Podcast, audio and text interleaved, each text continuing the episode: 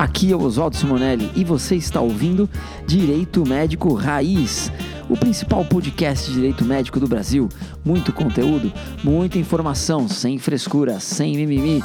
Seja muito bem-vindo.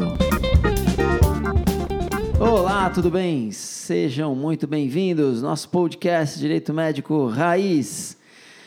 Hoje, com uma presença ilustre aqui ao meu lado, doutora Milena Bassani. Milena, minha aluna do programa de formação, trabalha hoje e tem desenvolvido um, um, um trabalho bem bacana, tem desenvolvido estudo a respeito disso, é, dando palestras, enfim, a respeito de reprodução humana medicamente assistida, reprodução humana, técnicas de RA.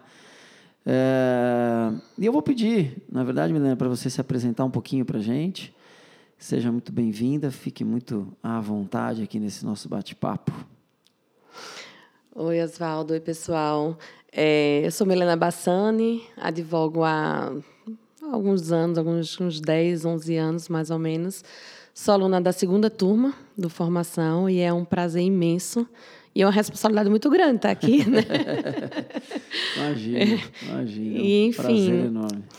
É, o trabalho de reprodução humana assistida, eu digo que ele que me escolheu, não fui eu que fui atrás, não. É engraçado. Mas voltando um pouquinho só para falar como eu entrei na área de saúde, eu entrei porque eu fui, eu tive a necessidade de fazer uma judicialização minha de um problema de saúde que eu tenho bem sério. Eu já comentei em algum Normalmente em palestra eu acabo comentando um pouco, uhum. mas eu fazia outras áreas, trabalhava com consumidor, trabalhista, enfim. Acho que a maioria dos advogados ah, começa normal, na né? trabalhista, né? né? É, trabalhista é uma porta de entrada é boa porta de quando entrada. a gente começa a advogar, é verdade. É, e eu tenho um problema de coluna sério, eu fiz uma cirurgia e menos de dois anos depois o material, né, o parafuso implantado na minha coluna quebrou. E aí, a responsabilidade de quem é, né? Sim. Então, eu me aventurei, eu digo que eu me aventurei fazendo uma ação sozinha, nunca tinha feito uma ação de saúde na vida. Mas eu me aventurei, é um processo que ainda está em curso, então a gente não tem o resultado, para você ver como a justiça é um pouco lenta. Uhum. Mas eu me aventurei fazendo e comecei a, a, estudar a área de saúde e os direitos dos beneficiários de plano de saúde. E foi quando eu comecei a gostar e comecei a entender que tinha algo muito errado né? É, a gente tem uma, uma, agência reguladora que, infelizmente, não atua como deveria atuar. Uhum. E isso me causou um pouco de revolta. E aí eu comecei a atuar bastante para beneficiários de plano de saúde. Tá. Então, aí eu, foi aí que eu entrei no direito da saúde. E o direito médico em si, eu estou engateando ainda, logo depois da, da formação. Eu não tinha o contato com o direito médico propriamente dito. E eu estou começando a, a de, já tem um ano, já tem um ano, acho um ano, um ano e meio. Estamos um chegando, ano, um ano, é, né? Da, da, formação a gente está chegando em um ano, né? É, então a tá segunda turma tem alguns meses só. É. Nossa, parece que faz mais. Parece que faz mais, parece né? que faz é mais. intenso. É, parece que faz mais. E aí o direito médico em si estou engatinhando. Mas de um, acho que de quatro anos para cá, eu comecei a receber uma demanda, hum, foi aleatória, de mulheres que haviam me procurado que tinham problemas de infertilidade. Ah, legal. Era isso que eu. Deixa eu já, desculpa te interromper. Aí é que a gente vai, vai nesse ritmo de bate-papo, tá, Mi? Então a gente vai. isso aqui é uma conversa quase de boteco. é, mas com muito conteúdo, claro. É, legal. Então, assim, a gente vê que, é, primeiro, assim, muitas pessoas entram né, nessa área do direito à saúde, do direito médico, e eu, eu, assim, acho que é legal a gente só pontuar algumas coisas. E, e tem muita gente que me pergunta: é, ah, mas tem diferença direito da saúde, direito médico, direito sanitário, não sei o que, tal, tal. Na verdade, assim, é, tudo isso eu acho que é direito da saúde. E aí, dentro do direito da saúde, a gente vai nichando um pouquinho. Isso é mais direito médico, isso é mais direito sanitário. Na verdade, bioética, é, tal. Aí tem né, os ramos da bioética, uhum. tal mas é, o direito sanitário acho que foi o que veio primeiro. Hoje é, é mais a gente trabalha mais com o direito da saúde, mas é, enfim, no, no final das contas é tudo junto e misturado. Tudo a gente vai ligar com o direito, uh, uh, com o direito da saúde, com o direito à saúde, né? Então acho que é isso. E é interessante como você contou a sua história, né? Te agradeço até pela generosidade de compartilhar com a gente aqui sua história. É, muita gente entra no direito ou entrou no direito médico por conta de alguma questão pessoal, né? Ou alguém na família que precisou Isso. de uma demanda, ou a própria pessoa, como no seu caso, que teve necessidade de ajuizar uma ação para fazer valer, enfim, algo que você acredita como, como correto com relação à sua saúde e tal. E, e aí é que eu brinco sempre que é, é, o direito médico, é, a gente é escolhido, né? Por ele em algum Exatamente. momento, né? É difícil alguém que... Hoje a gente até já vê mais, enfim, o pessoal já começa a conhecer um pouco mais a área, mas é, a grande maioria é isso. Assim, é difícil alguém ver que se forma e falar, ah, eu quero trabalhar com esse tal de direito médico. Na verdade, são pessoas que têm alguma relação com alguma questão de saúde e tal. E aí, enfim, aí é que eu quero chegar é, no que eu acho que você tem aí bastante conteúdo para compartilhar com a gente. Né? Como é que eh, você chegou até o estudo da reprodução assistida, a prática, enfim, aí conta um pouquinho para a gente como é que você, você entrou nesse ramo específico do direito médico. Foi totalmente por acaso. É. Chegou a primeira demanda. Chegou a primeira demanda, junto com uma colega a minha lá de Recife, é, de uma pessoa, uma mulher que tinha um problema de endometriose. Tá. E a endometriose ela pode ser uma das causas da infertilidade, e, na verdade é a que demanda a maior quantidade de casos. E chegou e eu não sabia nem por onde começar. Certo, e aí? Eu nunca nem, mal tinha ouvido falar em endometriose. Né? E hoje eu sou uma defensora nata dos direitos das portadoras de endometriose. Sou, inclusive, coordenadora da Endomarcha em Recife, que é uma marcha de conscientização que acontece no mundo todo. Hum, e chegou e eu fiz certo. Vamos lá estudar o que é endometriose, por que, que ela causa infertilidade. E eu acho que na, no direito médico e da saúde a gente tem que primeiro estudar a parte da medicina. Você fala muito dessa relação é, é, do direito com a sim, medicina, porque a gente sim. tem que entender como é que a gente vai explicar para um magistrado se a gente não entender. Sim, e aí sim, eu fui estudar. Exatamente. E quando eu comecei a estudar é, sobre a reprodução assistida, sobre a, a endometriose como causa de, de, de, infertilidade, eu me encantei. E mais uma vez eu me deparei com um problema grande. As operadoras não querem custear o tratamento. E aí foi a minha primeira demanda que eu fiz de plano de saúde. Inclusive, a gente tem vários, a gente vai entrar mais para frente, né? Vai. É... Nós vamos entrar em polêmica, que não vai ficar só nessa aguinha com açúcar. É, e, e foi a minha primeira demanda e, no primeiro momento, eu tive a liminar negada. Tá. E até então, quando eu já fazia saúde há um tempo, eu nunca tinha tido uma liminar negada. Então, eu fiquei arrasada. Eu até chorei. Eu imagino. eu chorei, eu, eu, fiz, eu fiz alguma coisa de errado, mas na verdade não é. Até vejo, já se passaram quase cinco anos e ainda existe essa discussão. Sim. E aí a gente recorreu, e aí a gente ganhou, e aí a paciente engravidou e teve o filho, e aí pronto. Aí é que eu me encantei mais ainda quando ela me mandou uma mensagem com o beta positivo, depois Olha ela sim. grávida, depois quando o bebê nasceu. Então, assim, aí meus olhinhos brilharam. Sim. E aí eu não parei mais. E começaram a chegar demandas. Lá em Recife a gente tem uma quantidade boa de demandas favoráveis, apesar de tudo. E eu comecei a estudar. E foi quando é, eu encontrei é, é, livros sobre o assunto. Tem o um livro do Dr. Eduardo, que eu digo que eu li o livro com borboletas no estômago, porque é um livro maravilhoso. E aí eu não parei mais. E até hoje a gente estuda e vai se aprofundando mais no assunto. Legal. É, é, é uma área muito, muito interessante. Né? A gente não tem é, a gente não tem muita base é, normativa mesmo, né? A gente trabalha basicamente com a resolução do Conselho Federal, né? Isso. Que de tempos em tempos ela vem sendo aí atualizada. É, acho que o Conselho Federal foi, foi pioneiro até na regulamentação desse, desse tema, desse assunto, né? Se eu não me engano, a primeira resolução é do início da década de 90. Quer dizer, logo após a, a, a Constituição de 88 uhum. e tal. É, mas eu acredito assim, que, que é, uma, é uma nossa Constituição garante, né? O planejamento familiar, enfim, está lá no, no- no- no- artigo 200. 226. 226, exatamente.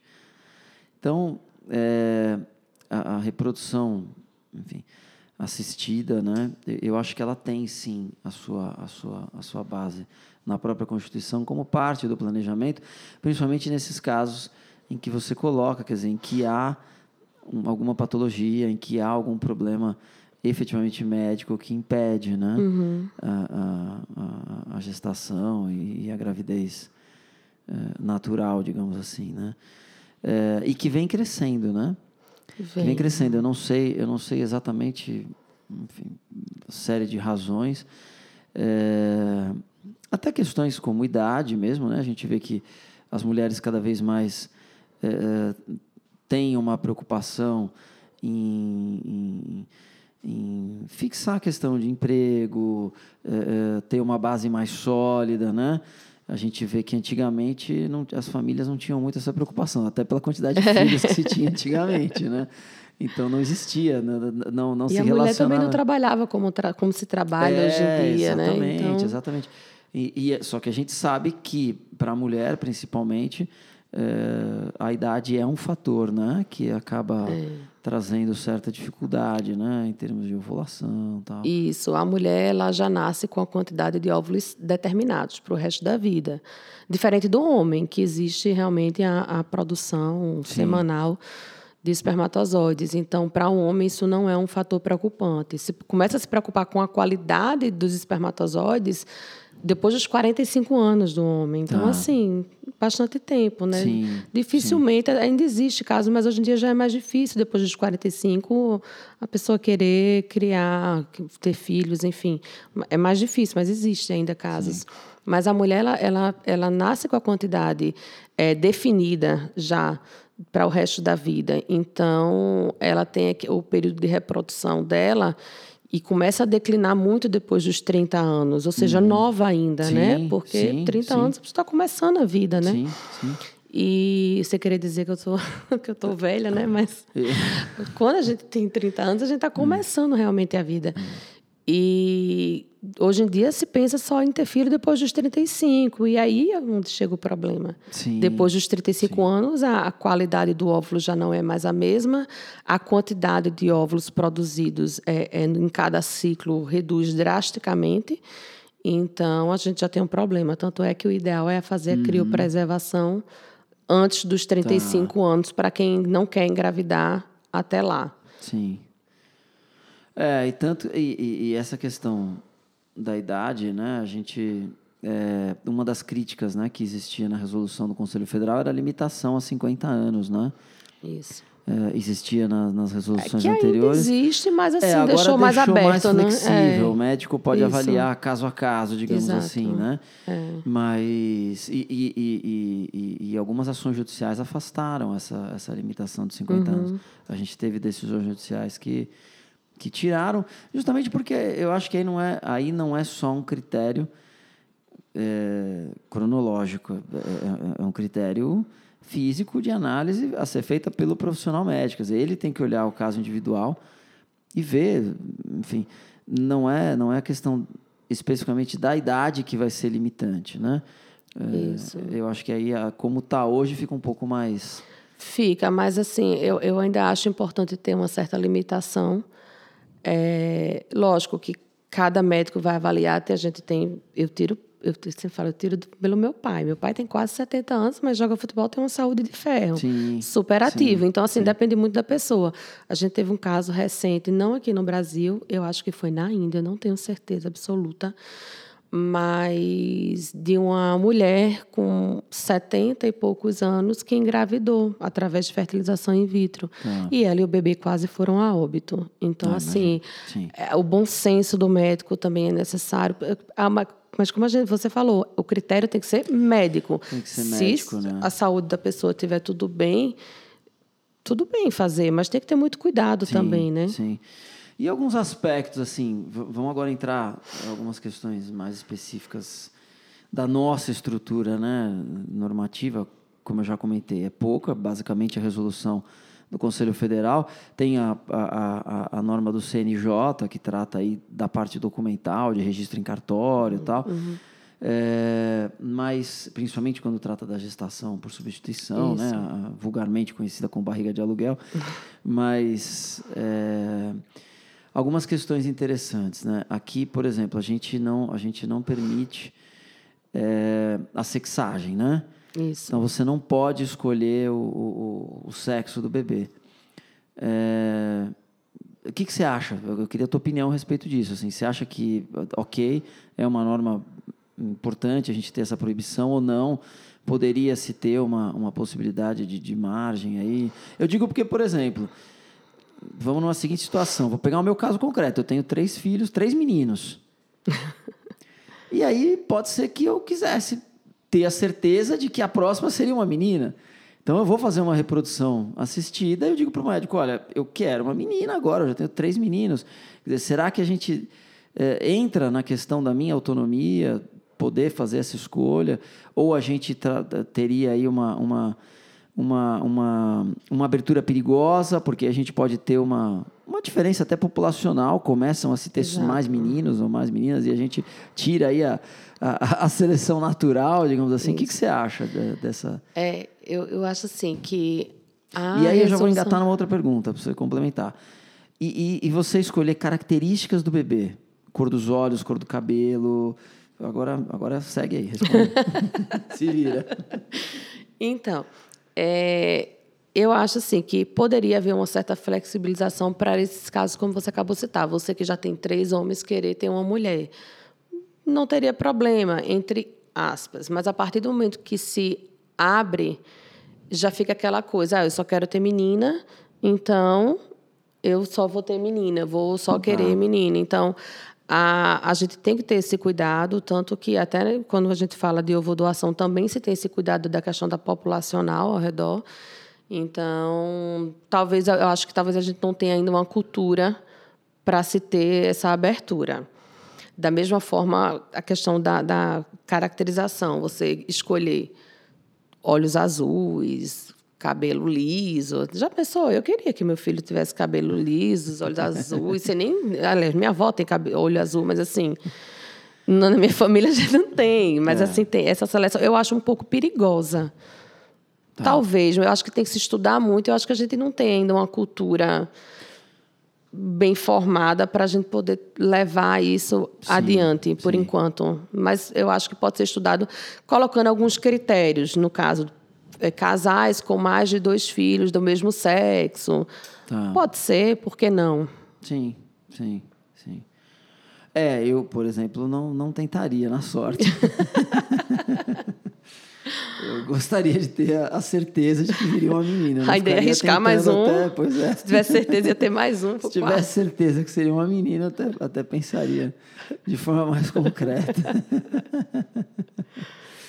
é, legal. Assim, é, outras questões que, que, que acho que chamam a atenção, né? Aqui é totalmente proibida qualquer forma de comercialização né, dessa relação. Então a gente não pode ter é, primeiro, remuneração pela, pela doação, né? Doação de, de, de, de espermatozoide, doação, né? doação do sêmen, né? Doação de óvulo. É, isso tem que ser sempre feito a título gratuito. E eu sei que nos Estados Unidos, por exemplo, isso é um comércio grande, uhum. né? É, Lá, na verdade, assim, o homem, coitado, ele ganha muito pouco pela doação de sêmen. o que vale mesmo lá é o óvulo. Porque o óvulo é muito mais complexo, é muito mais, né, claro. para você fazer a coleta. Exatamente. Mas, assim, a gente vê que lá funciona e funciona bem, né? Pelo menos o que a gente vê à distância. Tem, tem moças que pagam a sua faculdade inteira com a doação de, de, de, de um, de, uma, de um óvulo, digamos assim, uhum. assim, né? É, enfim, é, tem, tem sites em que as pessoas se cadastram né? É, é, e aí, quem vai escolher o óvulo pode escolher exatamente a, a, a mulher de acordo com as suas características, tal, tal. É, e a própria questão da gestação de substituição, né? que a gente é, comumente chamava de barriga de aluguel, teve até novela né, a respeito Foi. disso. É, mas na verdade a gente chama de maneira errada porque não, não há aluguel, porque não tem, não tem contraprestação. Você não Exatamente. alugando. Agora a gente está usando mais a barriga né? solidária. A barriga solidária, é. é. Mas faria sentido você falar barriga de aluguel quando de fato você está locando né? O espaço o espaço para uterino. fazer o espaço uterino, né? É um contrato de locação. O que, que você acha da questão financeira? Mas é a sua opinião mesmo, assim, de maneira bem, bem tranquila. Se você é a favor, contra. Eu sou a favor. Eu sou a favor porque, veja só, como você falou, eu olhando mais o lado feminino, o óvulo, a gente tem uma série de, de, de tentantes, como a gente chama as pessoas que querem engravidar e não conseguem, que não têm óvulos de qualidade e precisam de uma ovodoação, que é permitida no, no- na resolução 2168 do, do CFM, mas que não tem, porque a demanda é, é muito mais complexo você fazer a coleta de um óvulo. A mulher ela precisa passar por uma estimulação ovariana que é cara, Tá. cerca de 9 a 10 mil reais Uau. de tratamento de medicamentos. Então, assim, é, é caro. Para fazer a coleta tem que ser anestesiado. Então, assim, é um procedimento. Uhum. Então, poxa, se eu vou doar, eu tenho óvulos saudáveis para doar, para ajudar uma pessoa, por que não receber um valor, ainda que seja só como uma recompensa? Não vai enriquecer. Sim. Ou talvez não pagar uma faculdade, mas assim, um valor de um salário mínimo, dois salários mínimos, que seja só sim. como uma forma de estimular e a gente poder ter uma, uma quantidade maior no mercado para ovo doação e que falta muitas vezes. É, a gente não tem a- o comércio direto, mas existe um certo comércio, porque existem os programas de ovo doação dentro das clínicas que é permitido Tá. que é a situação em que eu preciso de um óvulo, eu quero engravidar, Uhum. não, não preciso fazer a fertilização, mas eu não tenho condições financeiras de arcar com o custo, porque é bem caro. Sim, é um sim. custo que pode chegar a 50, 60 mil reais cada tentativa. Sim. Então, se eu não tenho é, é, essa condição, mas eu tenho óvulos, bastante óvulos e saudáveis, eu dou uma parte do, do meu, dos meus óvulos, até metade, mais ou Aham. menos, e é, eu tenho um desconto, ou seja, não deixa de ser uma certa venda, Sim, né? Assim, sim. eu tenho um desconto na hora do procedimento. Então, existem clínicas que podem chegar a 100% do desconto no procedimento. Tá. E quem paga a- o medicamento para estimulação é a mãe que vai estar recebendo a- o óvulo doado. Tá. Então, assim, não deixa de ser um certo comércio. Sim. Se você sim. parar para pensar de forma bem grosseira, vamos dizer assim. Sim, sim. Então, assim, eu acho que não, não, não teria, eu não vejo problema algum na questão da doação de, de óvulos, de embrião ser, serem pagos. Eu, sinceramente, não vejo problema. Não haver uma contraprestação. não, uma aí, contraprestação, assim, não- Né? É. lógico, ah, ter um melhor embrião vai ser mais caro. Eu acho que não deveria ser pela qualidade, mas assim, independente da, da, da cor dos olhos, do cabelo, não deveria precificar dessa forma. Sim, sim. Mas um valor fixo, que seja, vamos lá, um salário mínimo por, pela doação. Eu acho que estimularia e acaba- acabaria dando a chance de outros casais poderem eh, ter. É, eu acho que, de repente, não sei, enfim, pode até ser que você fazendo essa, essa, essa doação de óvulos é, remunerada, é, isso pode, a médio prazo, até baratear um pouco o custo da própria reprodução. Sim, enfim, isso fica mais é caro, né? acessível, é caro Que ainda é caro. Muito e daí é caro. que vem toda a resistência dos, dos planos, planos de saúde. Mas sabe, olha, eu não consigo, eu não consigo entender por que tanta resistência dos planos de saúde. A gente Não, tem eu procedi- consigo, é- É, A gente tem procedimentos tão mais tão caros, assim. ó, Veja, uma videolaparoscopia. Vamos falar dentro Tá. da, da, da própria do contexto da reprodução. Uma mulher que tem endometriose. Ela não consegue engravidar. A endo- a endometriose é assintomática. Vamos dizer que ela não tem sintoma nenhum, então, a via de regra, ela não precisaria fazer nenhuma cirurgia. Só que ela tem uma endometriose, está com a pelve congelada, mas não tem sintoma de dor, dispareunia, nada. Mas ela quer engravidar e ela só consegue engravidar se ela fizer a cirurgia de forma natural, se ela fizer a cirurgia videolaparoscopia para retirada dos focos. Aham. Certo? Quanto é que custa? Não faço ideia. É caro também. Porque a videolaparoscopia é caro. Se ela é aberta, ela é mais barata. Mas hoje em dia só se faz por vídeo, pela recuperação, deshospitalização mais Claro, rápida, claro, enfim. claro. Então, vejam, tem mulheres que já fizeram cerca de seis videolaparoscopias para poder tentar engravidar de forma natural. De forma natural. Esse valor já ultrapassou uma tentativa. Sim. Então, assim, não faz muito sentido se É, você parar para pensar dessa forma. Então, assim, se- eu, eu acho que falta uma análise individualizada dos planos de saúde. Ah, sim, isso sem dúvida, isso sem dúvida. Mas assim, eu, eu entendo que é, a gente sempre tem que tentar analisar a situação pela, pela ótica do outro para poder tentar compreender como é que o outro, por que, que o outro age, como age, né? Então, o plano de saúde é um negócio, Claro. né? Então, não é uma instituição filantrópica, não é uma instituição beneficente, enfim. É, ele, quer, ele quer ter a margem de lucro dele sempre presente, cada vez maior, se possível, né? Sim, por isso eles restringem tanto, né? Então é por isso que vem as restrições. É, e aí, enfim, o que, o que me preocupa, na verdade, são as restrições não que vêm do plano, mas que começam a vir do judiciário. Né? É, a gente tem, eu, eu vou pegar aqui um, um exemplo que não está relacionado necessariamente a, a, a reprodução assistida, mas a gente teve recentemente a decisão do, do STF eh, sobre a judicialização de medicamentos, enfim, questão de, de medicamentos registrados ou não registrados na Visa tal. Mas o fato é que, assim, me chamou a atenção, uma, que já começou no STJ e depois foi replicado no STF, né, a- a, a ação, que é colocando o caráter financeiro. Né? Então, você tem que olhar um dos critérios para ver se o Estado vai fornecer ou não é a capacidade financeira da pessoa. Isso, para mim, já foi um, um desvirtuamento completo do sistema. Era melhor falar, olha, não tem direito porque não tem registro na Visa, ponto. Sei lá. Do que dizer, né? você tem direito Do que dizer, não, não- mas se se- tem condições de arcar ou não tem condições de arcar com o custo. O SUS não é isso. Todo né? mundo paga imposto e tem Não, acesso, o SUS não né? é isso. O SUS é universal, igualitário, Exatamente. integral, enfim. Então, me preocupa um pouco quando o judiciário começa a entrar, digamos assim, nas questões financeiras, né, no aspecto financeiro. Então, eu entendo sim que o contrato de plano de saúde tem que ter o equilíbrio econômico, tal, tal, tal, mas você não pode transferir o risco desse contrato para o beneficiário. Ele não é sócio do plano de saúde. Isso. né? Se ele o fosse risco sócio, do negócio, né? é o risco do negócio, exatamente. E aí, como é que você vê essa questão de, de- das decisões? Né? A gente até já conversou sobre isso. É, tem alguns posicionamentos do STJ já contrários à reprodução assistida ser custeada pelo plano.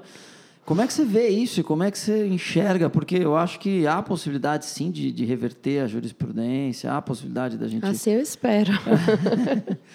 é, a gente viu esses dias, né, alguém postou aí no grupo uma decisão de um TJ do Tribunal de Justiça, Da né, Bahia, da essa Bahia semana. que concedeu tal. Fala um pouquinho sobre a jurisprudência, assim, eu queria que você comentasse um pouco. Então, é, quando a gente fala. Porque, assim, as decisões do STJ, eu, eu tenho uma certa, uma, uma certa posição contrária. Por quê? Eles falam muito da questão contratual. Aham. Aí a gente vai se ater ao contrato. Ah, o contrato de plano de saúde exclui é, a reprodução assistida. Não, ele não exclui a reprodução assistida. Ele exclui a inseminação artificial. Tá. Então, assim, é, quando a gente a decisão do ano passado, e salvo engano, a dessa, desse ano do STJ, se fundamentou da mesma forma, de que eles, vejam, eles colocam o tópico seguinte: é, o custeio do tratamento de inseminação artificial pela técnica de, de fertilização in vitro. Opa, Tá. faltou técnica. Tá. Não é o tratamento de inseminação artificial por uma técnica de, de fertilização in vitro. Inseminação artificial é uma técnica, é, fertilização in vitro é outra. Ah, São dois procedimentos diferentes, Tá, que existem dois códigos diferentes, e a gente vai ter na questão mais administrativa Uhum, do plano. Então, assim, se eu for fazer uma laparoscopia, é um código. Se eu for fazer uma videolaparoscopia, é outro código. A finalidade, fim- o fim é o mesmo? Pode até ser. Sim, sim. Mas sim. são situações diferentes. São- sim, o plano de verdade. saúde, ele realmente ah, vem as cláusulas de, de exclusão de inseminação artificial e aí eles colocam parênteses como técnica de reprodução assistida. Aí ele começa a descrever de forma completamente técnica que eu, Ah. no primeiro momento, quando eu li, eu não entendi nada. eu não entendi nada, o que é ocitos, o que não é, o que... Não, não sabia o que era. e o consumidor vai saber? Imagina. Quando você contrata um plano de saúde, você vai imaginar que você talvez precise daquilo que você sequer está entendendo que está ali? Você simplesmente passa, até porque muitas vezes você nem tem acesso a essas informações antes, Sim, né? Você sim. só assina a proposta de adesão. Então, assim, falta o conhecimento técnico do STJ de saber diferenciar as técnicas.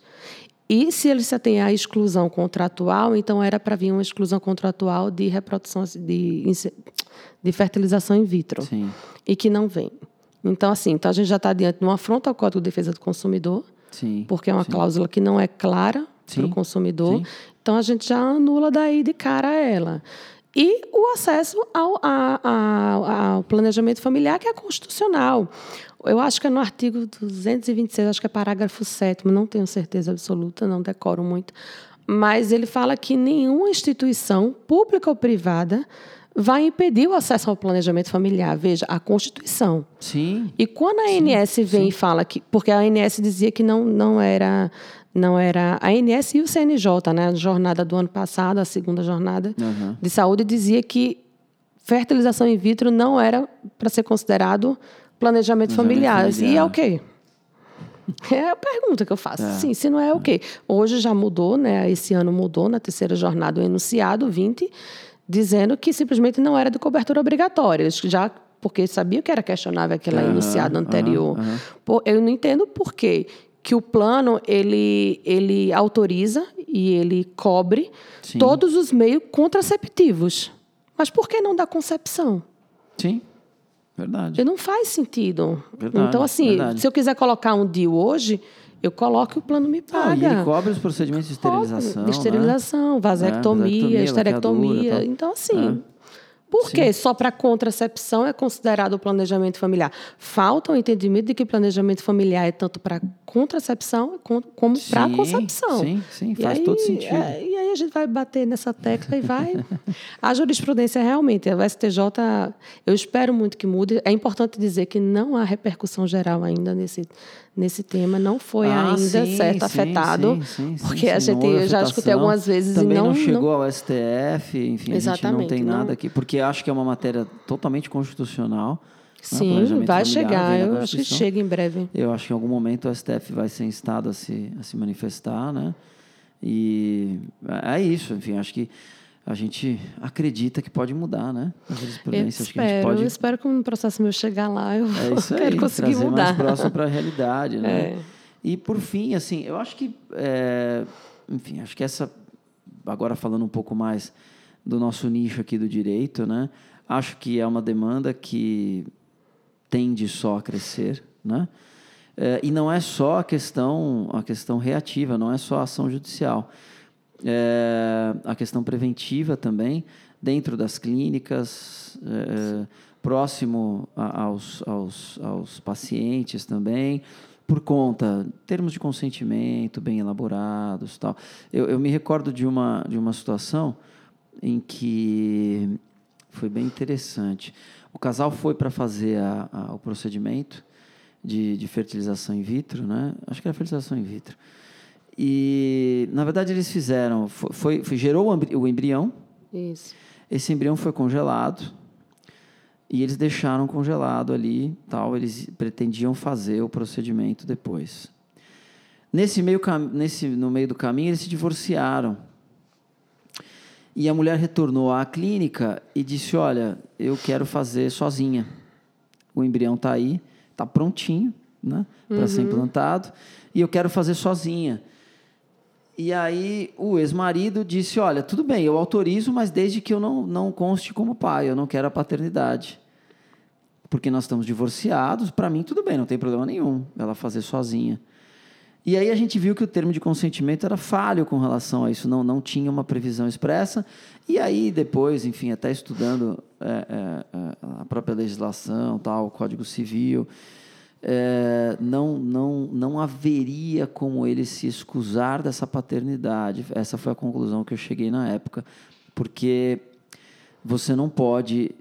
é, Aí, aí ele estaria renunciando, digamos assim, é, ou fazendo com que o nascituro né, renunciasse o seu direito à paternidade. Você não tem Exatamente. como dizer que o nascituro, se ele quiser depois saber quem é o pai, cobrar pensão alimentícia, alienação, é, é, alienação pa- Parental. parental, tal. Quer dizer, não há como não há como transacionar em cima disso, Isso. né? Então essa foi uma questão interessante e, e eu e acho quando que o isso pai morre? Quando o, o- o genitor morre? Então, assim, Pois é, não tem nem como é, dizer, pode é. autorizar. Então, Pois assim, é. se a clínica não fizer um trabalho e o advogado da área não fizer um trabalho junto às clínicas de, de reprodução assistida, é bem feito, porque, assim, está na resolução, tem Sim. que constar o destino do embrião. Sim. Mas muitas clínicas não fazem isso. Às vezes até É. o próprio casal não querem discutir aquele Não assunto discutir de forma assunto, antecipada. claro, ah, claro. o pessoal pensa, eu estou fazendo a reprodução aqui, mas eu não quero, Sim. não vou me separar. Então, pensa que nunca vai acontecer, Nunca vai mas infelizmente acontecer. acontece. É. Então, es- esse, essa documentação que tem que ser feito antes da reprodução assistida ser efetivada, que é feito sempre antes, é bom, Sim, é importante, sim. antes da transferência, antes até da própria coleta, tem que estar muito bem feita. E é por Exatamente. isso que o advogado é importante, porque essas questões de, de parentalidade, o médico não tem conhecimento. Sim. E às sim, vezes, ah, vou fazer, posso, tudo bem, pode ser, ele vai renunciar aqui o direito. Não, calma, doutor, não é assim que funciona. Então, assim, é muito importante fazer, porque são termos que têm que estar bem escritos, tem que estar destinado, sim, é, antes da, da fertilização, dizer em caso de morte, em caso de doença grave, em caso de separação, tem que ter um documento dizendo se vai estar autorizado ou não. Então, assim, é um trabalho preventivo que tem que ser feito bem rigoroso. Verdade. É, tem, bom, esse assunto é, A gente passa o dia todo esse aqui assunto é bom demais, né? Tem tanta coisa interessante para a gente discutir. E é tudo ligado muito à, à bioética mesmo, Isso. né? É, enfim, outro ponto que me veio agora, né? A questão do anonimato, né? É, a gente vira e mexe, tem ação judicial que, que quebra a questão do anonimato. Nos Estados Unidos teve já algumas que quebrou, né? É, então, mas é, aqui a gente está tendo bastante, porque, principalmente por conta da, da, da, da- doação entre parentes. Então, é a irmã que vai doar o óvulo, né? É, e, e a gente tem ações judiciais que garantem né, essa, essa ovo doação aí Isso. Entre irmãs, por exemplo. E aí, assim, a gente sempre, a gente, o que a gente e a vê... ovo doação compartilhada também, né? Então, mas é, e o que a gente vê é que a tendência do, do judiciário nesse aspecto é ser mais aberta. Então, assim, ah, você não vai impedir a pessoa de fazer porque é a irmã, e aí entra aquela questão, ah, mas é só uma resolução, tal, tal. É, o fato é que existe um aspecto importante aí, sempre do, do- do- com olhar para o nascituro, né? Porque biologicamente esse nascituro é filho da tia, É, né? Então, assim, é, isso, isso, isso é sério. É né? sério. É sério. é sério até para a cabeça dele aspecto de- entender entendeu? depois, depois como é que você... sobre o aspecto eh, eh, de, de, de convivência familiar, né? A gente hoje está tudo bem, amanhã não está tudo bem, né? E aí firmam-se aqueles segredos de família E- e depois brigam e E aí só se descobre depois da morte se de alguém. depois e ou aí- depois a tia vem, né? No, no, no, no almoço de Natal e conta para a família inteira que ela é a mãe biológica da criança. É, é, Assim, claro, a gente satiriza um pouquinho para quebrar o gelo, mas a, questão é- é- de fundo é muito séria. É. né? Por isso que esses temas merecem aí um estudo e, e- e, assim, fico muito feliz de ver que você está cada vez mais se mergulhando nisso, porque é um dos temas do futuro, eu acho, E que a gente não tem médico, né? resposta ainda para muita coisa, para muitas situações a gente não tem uma resposta certa nem errada. Exatamente. Então, assim, o que a gente pode pensar hoje, ah, talvez o certo seria, ah, eu posso doar, posso contar, não vou ter vínculo. Hoje, talvez a gente pense ser certo, mas talvez não seja. Então, assim, a bioética tem muito disso, né? De, de Ah, respostas sim, que não, não- a gente não sabe se é certo ou se é errado, até onde a gente pode ir. Inclusive, tem um Exatamente. seriado bem interessante no Netflix que fala sobre as questões genéticas. eu não lembro agora o nome dele, mas é, é bem Ah, interessante. pronto, a agora vai bioética. deixar a gente na curiosidade aqui. Mas eu mando, depois eu boto no comentário Tá no bom. vídeo.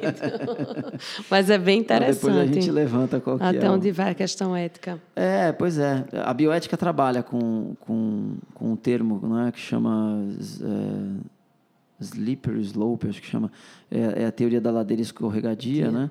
Então, quando, você, quando a gente estava falando sobre a questão da sexagem e tal, quando você abre uma possibilidade, aquilo vira uma ladeira escorregadia. Isso. Você não tem, você não, não para mais, né? Por isso que se restringe tanto então, nesse primeiro momento, é, né? Eu acho que sim, eu acho que sim. Eu só sou favorável à questão da, da, da, da, da, da, da remuneração.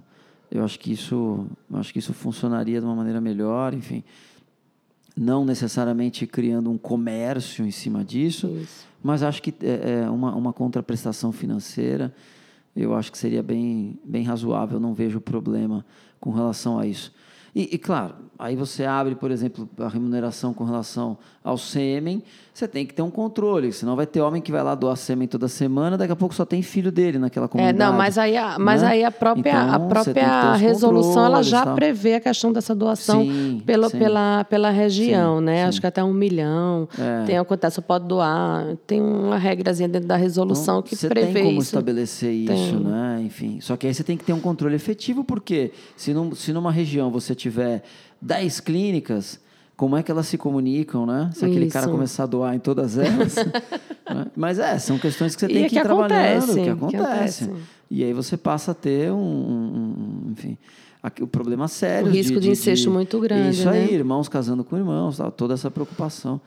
É, bem... Que tem consequências genéticas, né? Então não é por sim, nada. Sim, existe... sim, não é, não é só por uma questão religiosa, filosófica não, de irmão não, não poder é consequências genéticas é, mesmo. Exatamente, exatamente.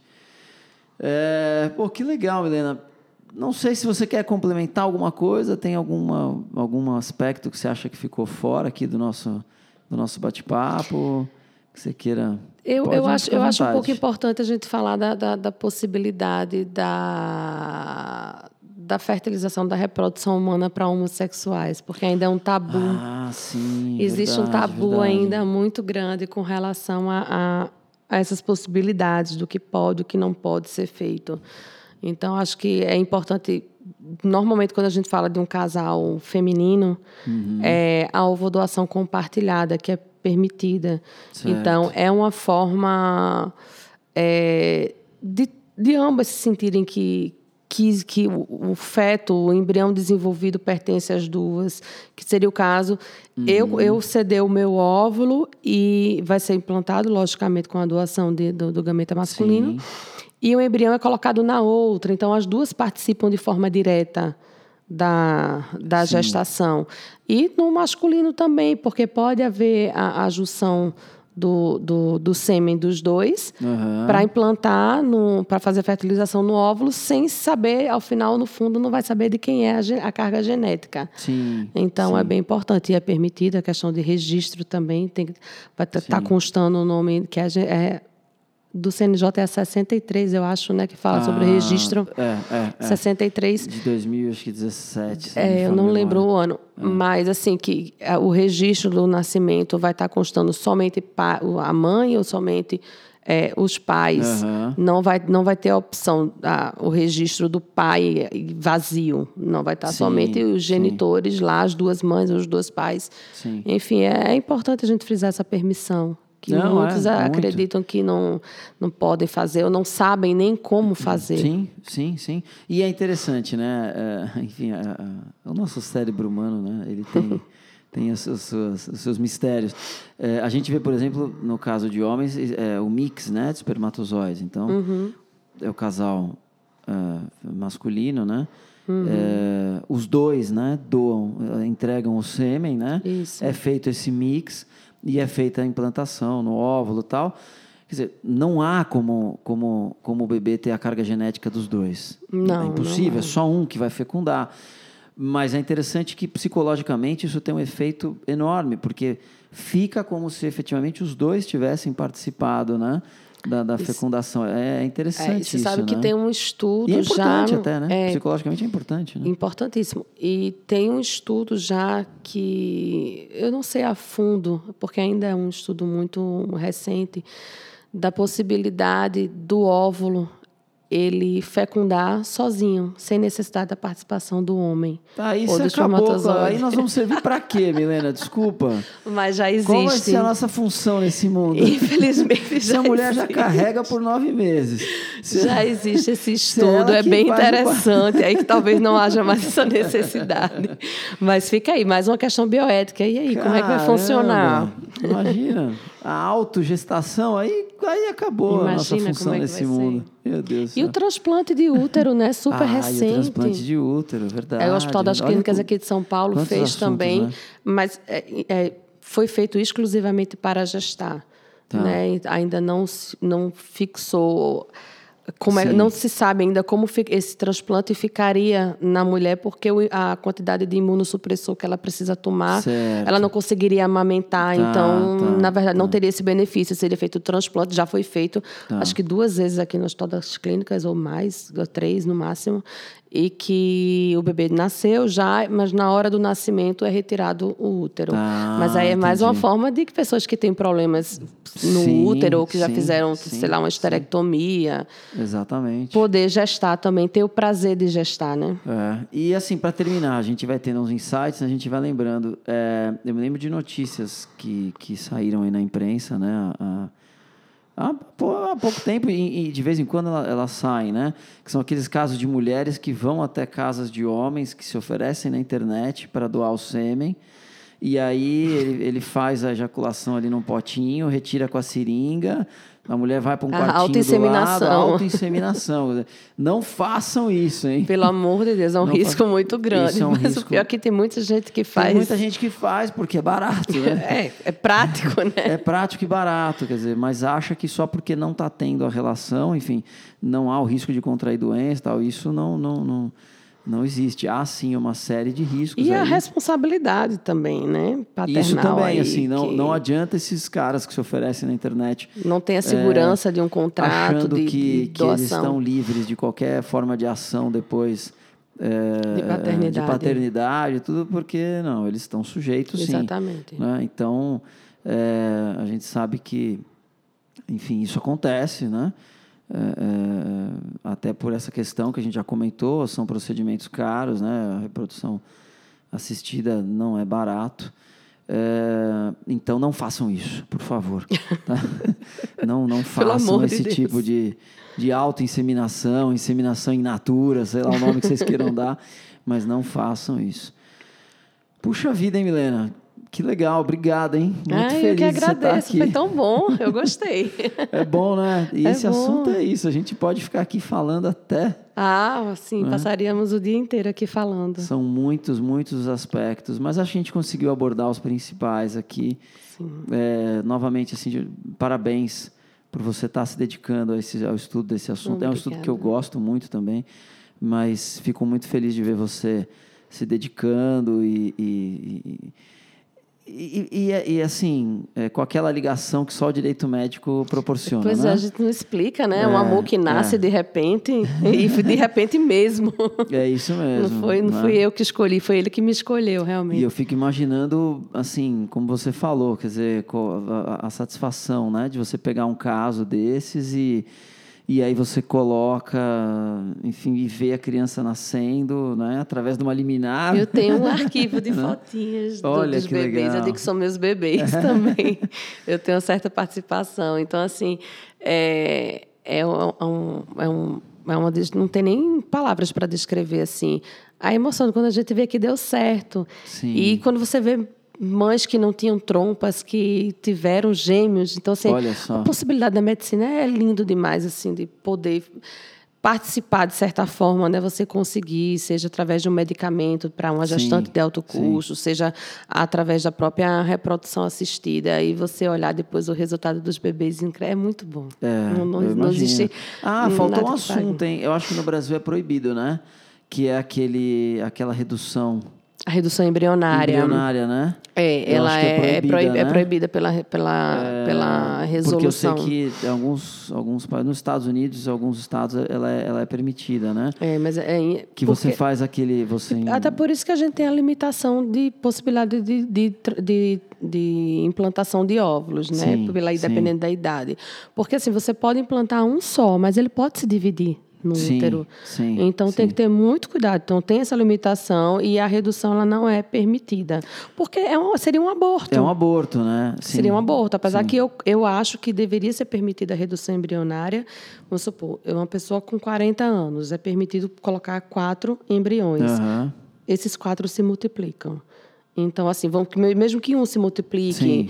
virem quíntuplos, então pode ter um risco muito grande para a mãe, deveria ser permitida a redução embrionária para garantir a Sim, saúde da mãe e sim. dos próprios bebês. Então, reduziria um ou dois, Tá, dependendo de como fosse, assim. Mas cada caso, logicamente, tem que ser tratado Sim. de forma É, porque eu individualizada. me lembro de, de- quando eu estudei isso que tem, por exemplo, estados, nos estados, estados norte-americanos que você pode fazer a redução, quer dizer, você implantou, virou gêmeo, você quer reduzir, ficar É, com um só. porque em, alguns estados lá é permitido né? o aborto, né? Sim, então, sim, meio sim, que vai nessa mesma linha de... Nessa mesma linha, Nessa né? mesma linha de raciocínio. Se é permitido o aborto, por que, é que eu não posso É, diminuir?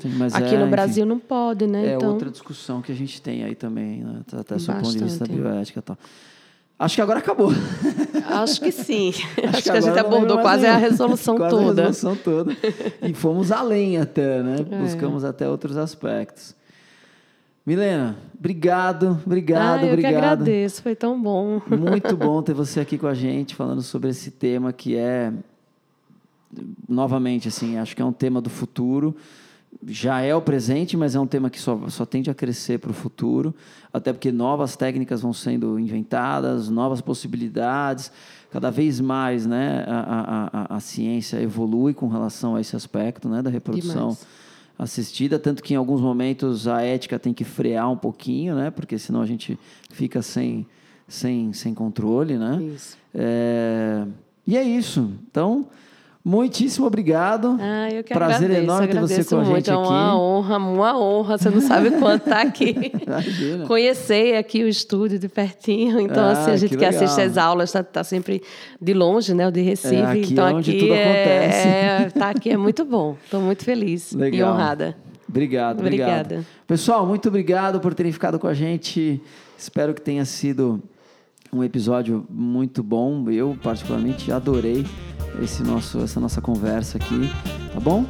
E é isso, Direito Médico Raiz. Muito obrigado, muito obrigado por estar aqui com a gente. Um grande abraço, até o próximo episódio. Valeu, obrigado.